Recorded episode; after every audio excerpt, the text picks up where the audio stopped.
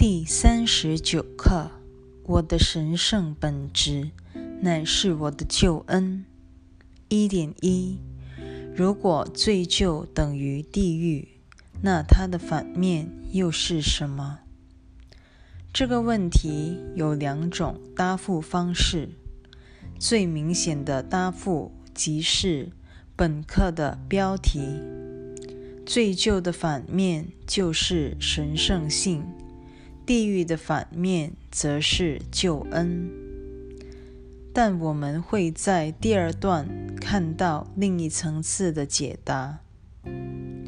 罪疚等于地狱的反面说法是罪疚等于天堂。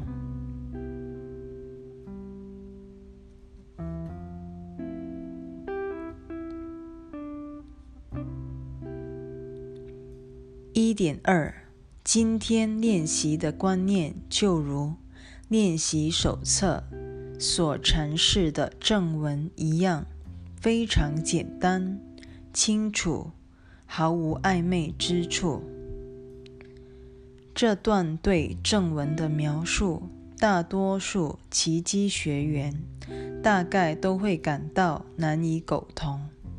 问题在于，唯有不把。精力投注在个体生命上，也就是说，唯有在罪疚感和特殊性无法从中作梗时，我们方能了解课程的教诲，而且发现真理竟然如此单纯。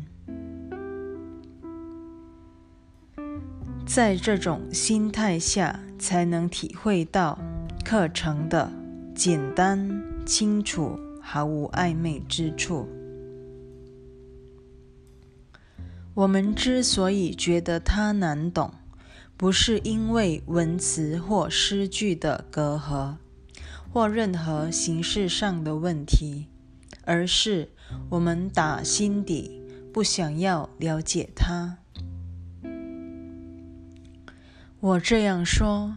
毫无任何攻击或定罪之意，纯粹是想帮大家明白，为何我们觉得这部书不仅难以了解，更难以具体操练。只要我们还设法隐藏内心的意图，把身体当真，或赋予自己的个体性。无上价值，我们就会发现这部课程严重威胁到自己的信念，而抵制有形威胁最常见的手法，莫过于把他的说法搞得暧昧难懂。为此，若想了解奇迹课程，我们总得先让它进入自己心中。它一旦真正进入心底，我们就会发现，一周、一月或一年之前感到不知所云的句子，突然跳到眼前，变得毫无暧昧之处了。由此可知，耶稣多处提到他的课程。极其简单明了，绝非空泛之言，也毫无轻视我们之意。他只是想点醒我们，读不懂此书的原因在于我们内心的抵制。我在下面所引用的一段话：耶稣当初是针对海伦说的。本课程已经讲得不能再清楚了。如果你还无法了解其中道理，只有一种可能：你正以自己的诠释抵制它，才会感到难以相信。你的所知所见受制于你的信念投射形成知见，而你的知见。又不足以认出其中的意义，你对它自然难以置信。一点三到一点四，我们对知性或逻辑这些玩意儿毫无兴趣。我们着眼的原是显而易见之事。它却被你自以为是的复杂想法所遮蔽，使你视而不见。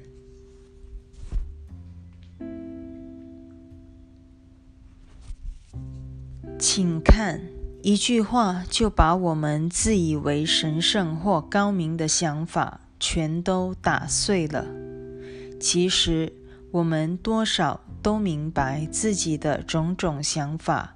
根本称不上是思想，那些看似深刻的想法，只不过是我们内心恐惧之念投射出来的阴影罢了。说穿了，我们最怕的正是奇迹课程的清晰度，才会发明复杂化这一抵制手法。使原本十分单纯的真理显得高深莫测。课程的教诲就像太阳一般照亮我们的心灵。我们一开始害怕这光明，即刻酝酿出一层又一层的乌云挡住阳光。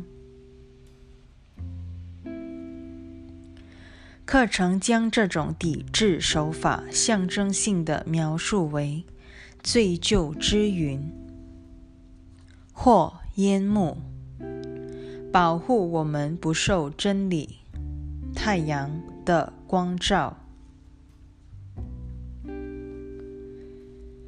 显然的，遮蔽太阳的乌云是指我们的理性思考，因为。这些求知的理性能力，全都别有用心，企图遮蔽奇迹教诲的单纯内涵。毕竟说来，真理的单纯内涵只能体验，无法借着大脑来理解。耶稣在正文针对复杂性这么解说。复杂乃是小我爱玩的把戏，他存心把原本一目了然的真相搞得暧昧不明。复杂性与上主无关，他怎么可能与上主扯上关系？因上主只知道一，他只知道一个造化，一个实相，一个真理，以及一个圣子。有什么东西能够与这个一矛盾？那么它怎么可能复杂？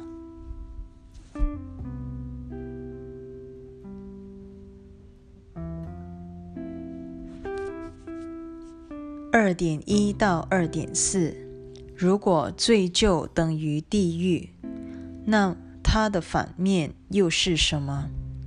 这个问题实在不难回答。你若支支吾吾的闪烁其词，不是因为问题本身暧昧不明，而是你真的相信罪疚等于地狱吗？这正是问题之所在。我们毫不自觉，罪疚在我们心目中与天堂无异。耶稣在正文第十九章“罪疚的魅力”那一节特别提到，我们常情不自禁地想在别人身上看到罪疚。毋庸置疑，如果我在他人身上看到罪疚，表示我先把自己的罪疚当真了，这才是问题所在。我相信罪疚等于天堂，神圣才是不可饶恕的罪过。耶稣在正文也说过：“我们真正害怕的不是十字架之苦，而是救赎或神圣本质。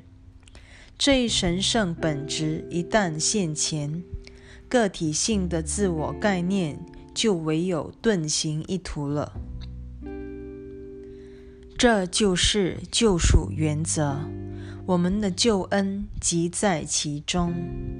小我退位之后，所有问题及种种虚妄的解决方案也随之销声匿迹，最后只剩下真理之光。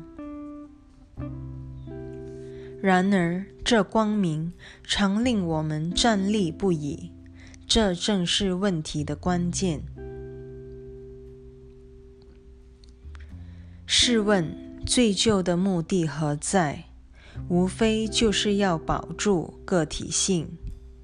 也因此，小我才会警告我们，不要往心内看去。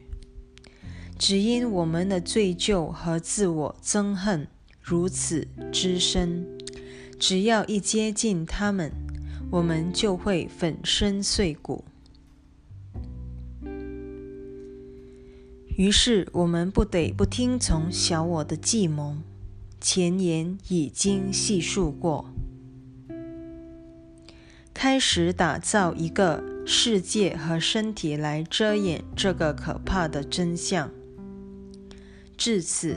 身体存在的真正目的终于揭穿了。底下这一段正文为我们淋漓尽致地描述了身体存在的阴谋。我们把整段的解说引用于此，之后还会不时引用其中一部分。恐惧的小天地就藏在肉眼所见的那一层次底下，它成了整个世界的存在基础。世上的幻象、妄想、疯狂、攻击、愤怒、报复、叛逆，全是为了庇护罪疚而形成的。而世界又是为了隐藏这一企图而形成的。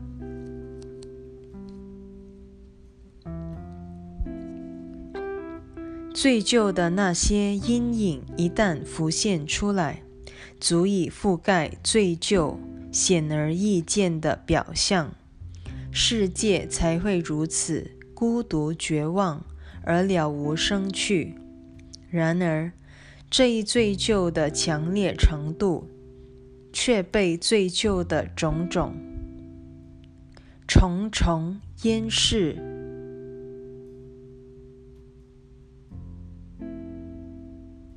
然而，这一罪疚的强烈程度却被罪疚的重重淹饰遮盖住了。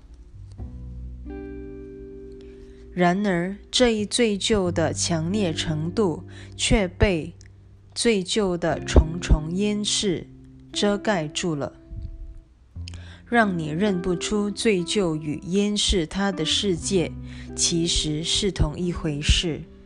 身体无法看破罪疚的阴谋，因为身体本身也是为了掩饰罪疚而形成的。故绝不会让你看清这一真相。为此，肉眼从不着眼于自己的罪疚，他们只会去看罪疚要他们看的东西。只要你还相信罪疚的真实性，身体就不能不唯唯诺诺的接受罪疚的指使。看似真实的罪疚，其实是一种幻象，把自身变得如此沉重、晦暗，而让你看不透。它是小我思想体系的真正基础。你很难看出罪疚薄弱与透明的一面，除非你着眼于它后面的光明，你才可能看清。最就不过是悬在光明之前的一片轻薄面纱而已。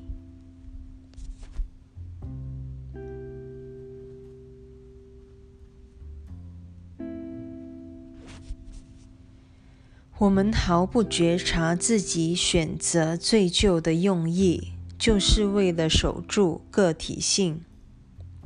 我们不惜编织种种虚幻的想法，然后将它们界定为罪和旧，以等候上天的惩罚。世界与身体就是为了掩盖这一秘密。隐藏这个可怕的罪疚而打造成的。所以耶稣问说：“你真的相信罪疚等于地狱吗？”我们一定会大声回答：“不信。”只要我们相信这具身体和人格特质代表了自己。便足以证明我们确实如此答复了。耶稣知道这是形色宇宙的人生现实，他才会说出下面的话：二点五到二点六。如果相信罪就是地狱，你立刻就看得出正文所说的何等直截了当。你根本不需要这部练习手册。没有人需要靠练习才能得到他早已拥有的东西。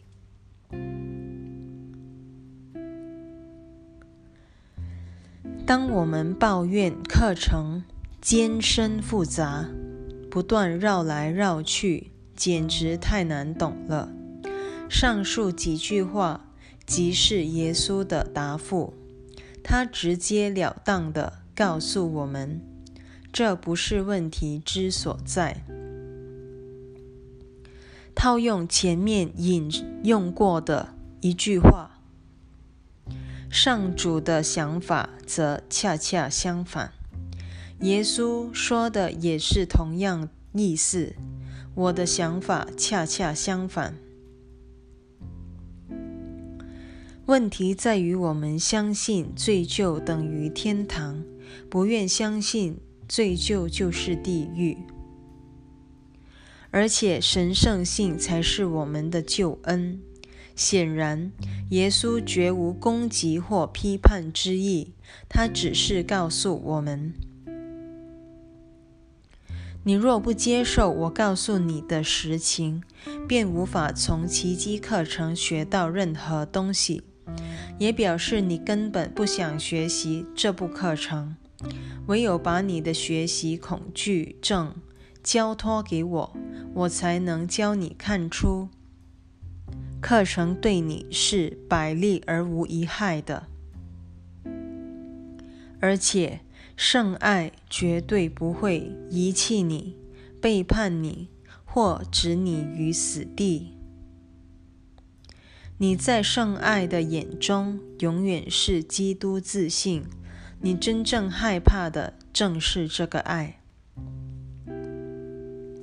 在此，耶稣再度提醒我们谦虚一点，他委婉地开导我们，让我们体认到，在灵修路上，我们仍是一个无知的幼童。十分需要智慧的兄长，温柔地牵住我们的手，引导我们。只要我们仍与这具生理、心理的自我认同，就需要这一部课程，需要他教导我们如何穿越阴暗的小我思想体系，迈向小我所遮掩的光明真理之境。只有傲慢的小我才会认为自己不需要耶稣的帮助。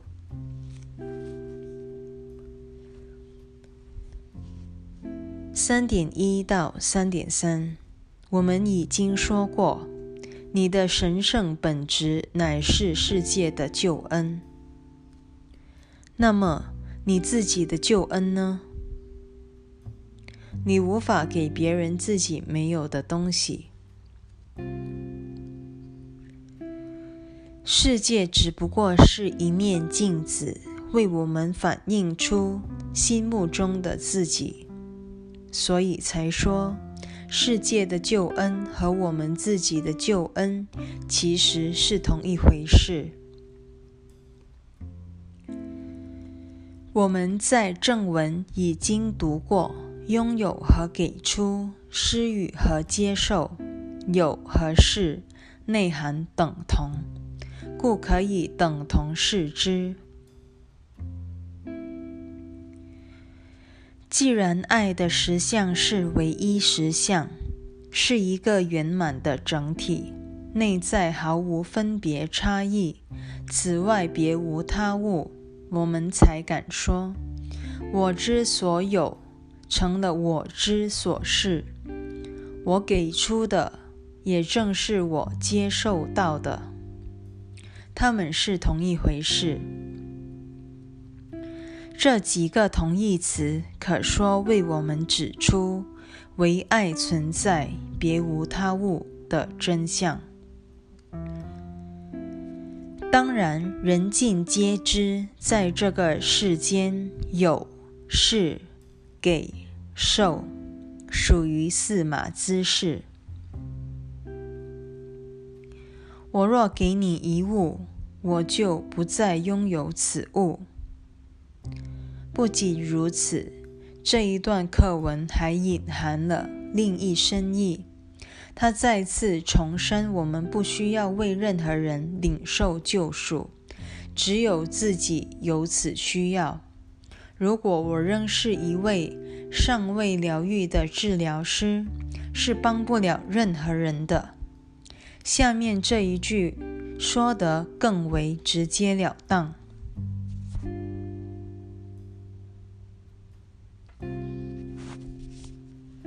三点四到三点五，人间的救主必须自己先得救才行，否则他如何传播救恩？如果无法领悟万物一体的道理，不论在小我梦境或在天堂里，奇迹的教诲对我们的理性和生活都无何意义。要知道，我一己妄念中的救和每一个人并没有两样，而我的正念也是如此。只要宽恕一个人，等于宽恕了所有的人，因为每一个人都属于同一生命。宽恕必须发之于心，而且也仅止于心。因为选择罪疚的原初一念发生于心内，故也唯有心灵有待宽恕。如今我们皆已明白，只需亲自接受救赎，救赎便会经由我们渗透于整个圣子奥体的。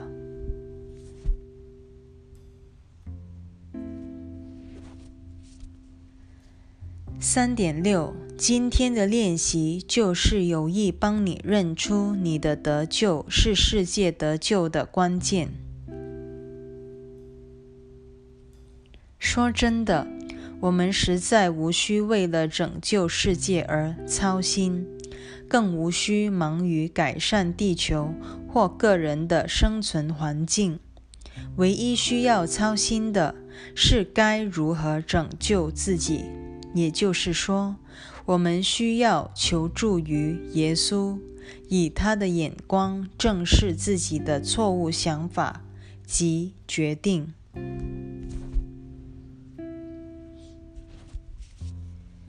三点七，只要你把这练习套用在周遭的事物上，整个世界将同受其惠。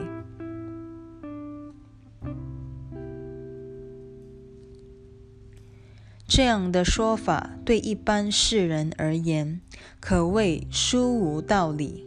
然而，奇迹学员在操练本课时，如果始终怀着我真实的活在一个有待我拯救的世界那种心态，便彻底违背了耶稣世界根本不存在的基本教诲。这个道理在第一百三十二课还会详加解释。在此，他想告诉我们：只要愿意放下小我。以他为师，致力于自己的得救，整个世界就会一起得救。世界的一体性不过是我们一体心灵的倒影。这种一体性可说是本来如此，因为观念离不开它的源头。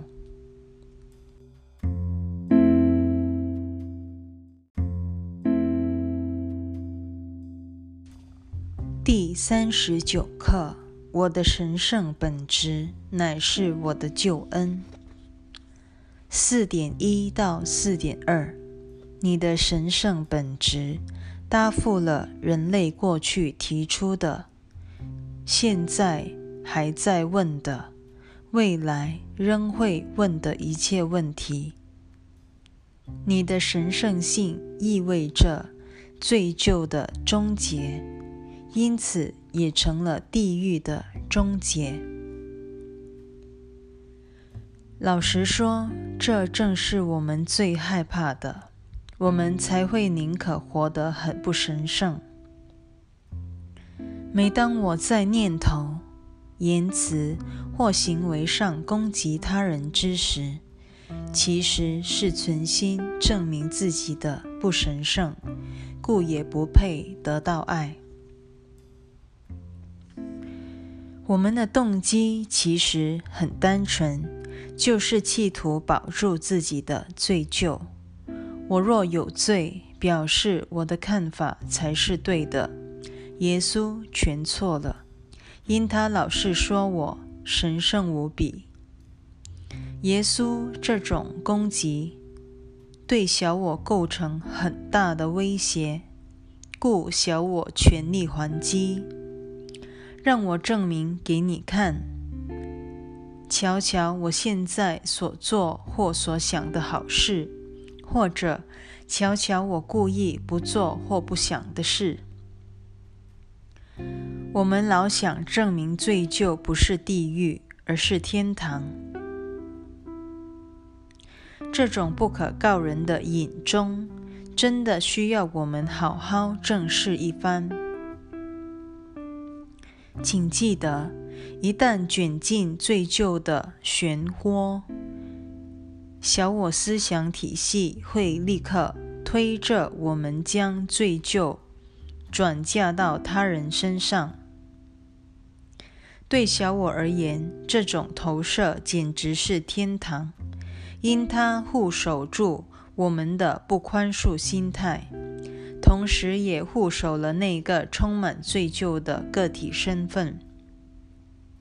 所有的判断及攻击之念，他们的终极目的不过就是护守这个自我身份罢了。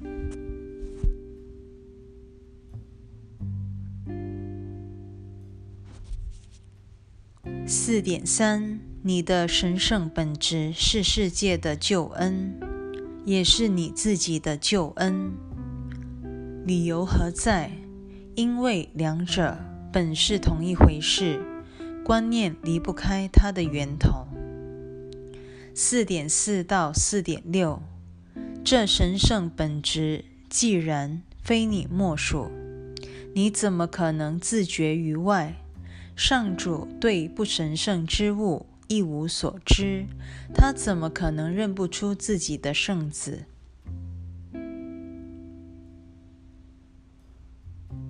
上主不可能知道这个世界的。耶稣在正文已经为我们深深植入这一观念，这儿显然又蕴含了类似的观念。这个不神圣的世界出自圣子不神圣之念，而上主是不可能知道这个活在不神圣之境的圣子的，否则不神圣之境变成了真实之境，天堂实相立刻陷入了二元对立。纵然上主根本不知道分裂的圣子之存在，难免让小我有些恼火。但说穿了，没有比这更令他安心的说法了。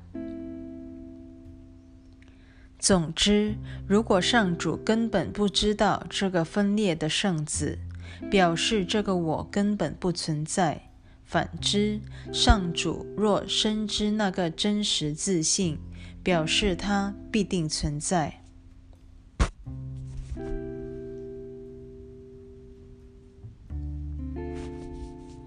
五，今天尽量做四次尝试练习，每次整整五分钟。若能延长时间或增加次数，则更好。你若想要超过每天的最低标准，不妨加长练习时间，也可多做几次。不过，多做几次会比拉长练习时间的效果更好。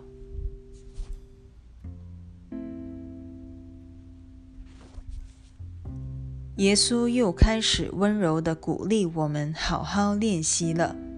他明确地要我们在一天之中尽可能意念起他以及当天的观念，但话中毫无威胁之意，因为威胁只会加深我们的恐惧。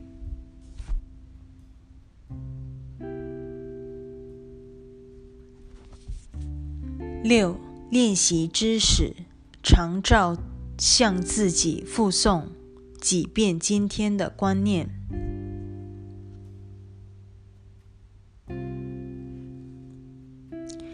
六，练习知识，照常向自己复诵几遍今天的观念，然后闭起眼睛，搜查一下自己缺乏爱心的念头。不论它化身为何种形式，不安、消沉、愤怒、恐惧、忧虑、攻击、缺乏安全感等等，不论它化身为何种形式，都缺少了爱，你才会害怕。所谓得救，就是帮你由那些念头中解脱出来。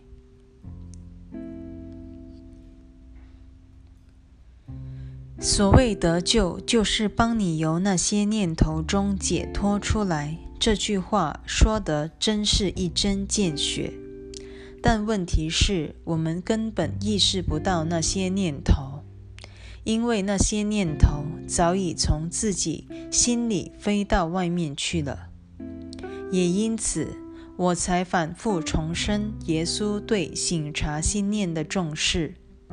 搜寻自己缺乏爱心的念头，始终是练习手册的一大重点。耶稣偶尔也会提到搜寻内在的慈爱念头，我们不久就会读到。但整体来讲，他比较侧重不慈的念头，因为那正是问题之所在。故只有他们才需要真理的光照。阴暗之念一旦被光明驱逐，慈爱念头便自然而然历历在目了。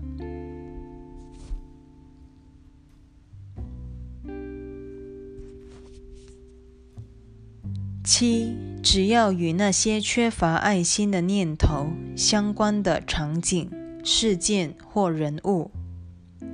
都是今天练习的最佳素材。你若要得救，就必须以不同的眼光去看他们。你唯有祝福他们，方能得救，重获慧眼，而看清了真相。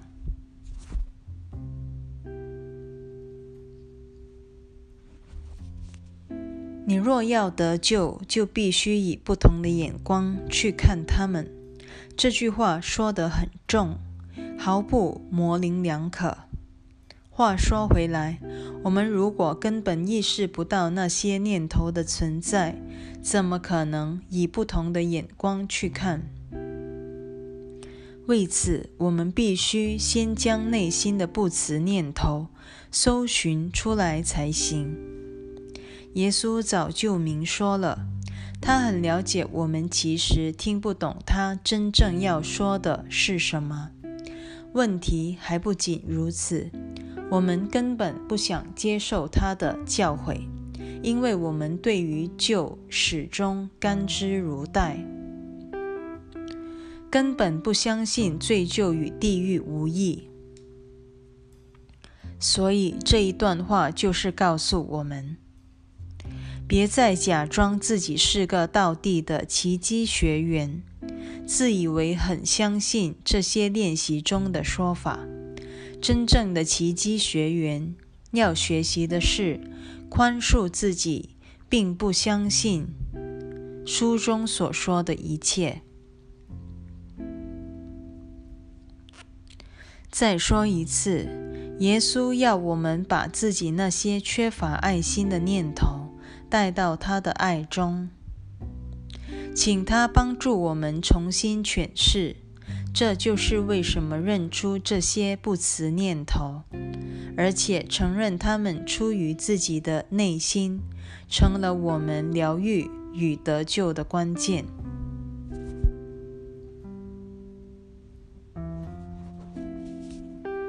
八，醒察你心中每一个横梗在你与救恩之间的念头。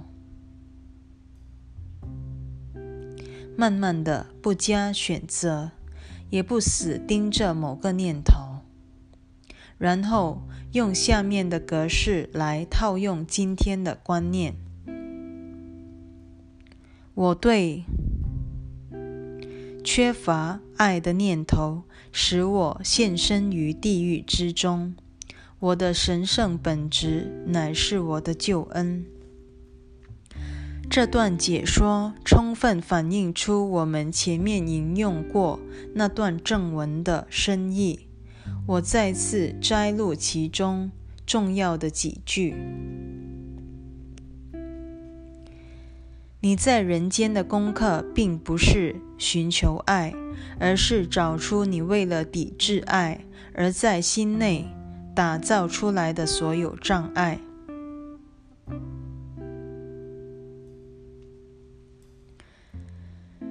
这个观点是奇迹课程一而再、再而三所强调的关键教诲，它成了宽恕过程绝不可或缺的一环，即使每一刻都重述一遍也不为过。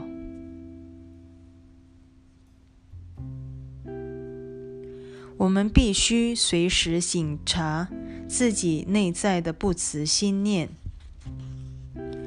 才可能将他们带入心灵内永恒的圣爱，在爱的光明中逐渐消融。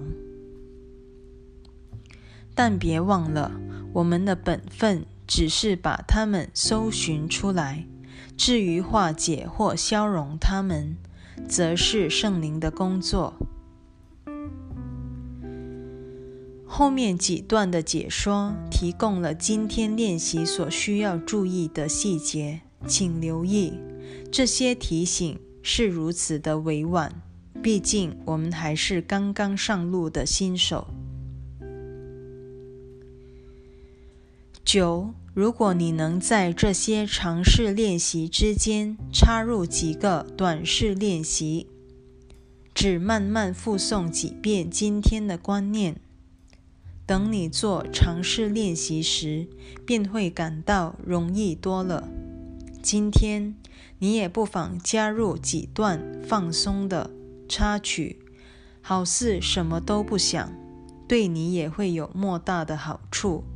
开始时很容易保持专心，开始时很不容易保持专心。等到你的心经过更多的训练，不再那么容易分心时，你自然就专心下来了。越来越容易保持专心，也就是能够随时想起耶稣和他的宽恕讯息，成了资深学员的必备素养。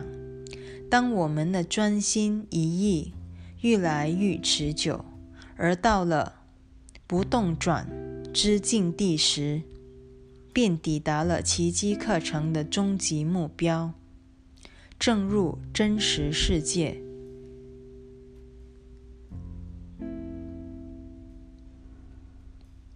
真实世界象征着正念心境，化解了妄念所有的问题。上主的记忆好似水落石出，浮现于已然疗愈的神圣心灵。十，同时。你也可以随性在练习中加入一些变化。然而，当你灵活运用时，切莫改变了当天的主题。不论你决定如何运用，只要能把你的神圣本质乃是你的救恩之意表达清楚就行了。练习结束时，请再复诵一遍这观念的原有形式。且加上一句：“如果罪就等于地狱，它的反面又是什么？”耶稣开始教导我们灵活的练习，显然是想帮助我们由具体套用延伸到所有的事件与情景。当他提醒我们。切莫改变了当天的主题，其实是在重申形式和内涵的道理。宽恕或爱的形式可以千变万化，但内涵永远不变。最后一段鼓励我们今天好好锻炼自己的觉察力。一旦觉察自己快被小我那一套罪疚信念动摇时，即刻把今天的观念运用出来就成了。十一，每小时最好能做三四次短式练习，多多益善。你可以反问自己这一问题，附送今天的观念，最好两样都做。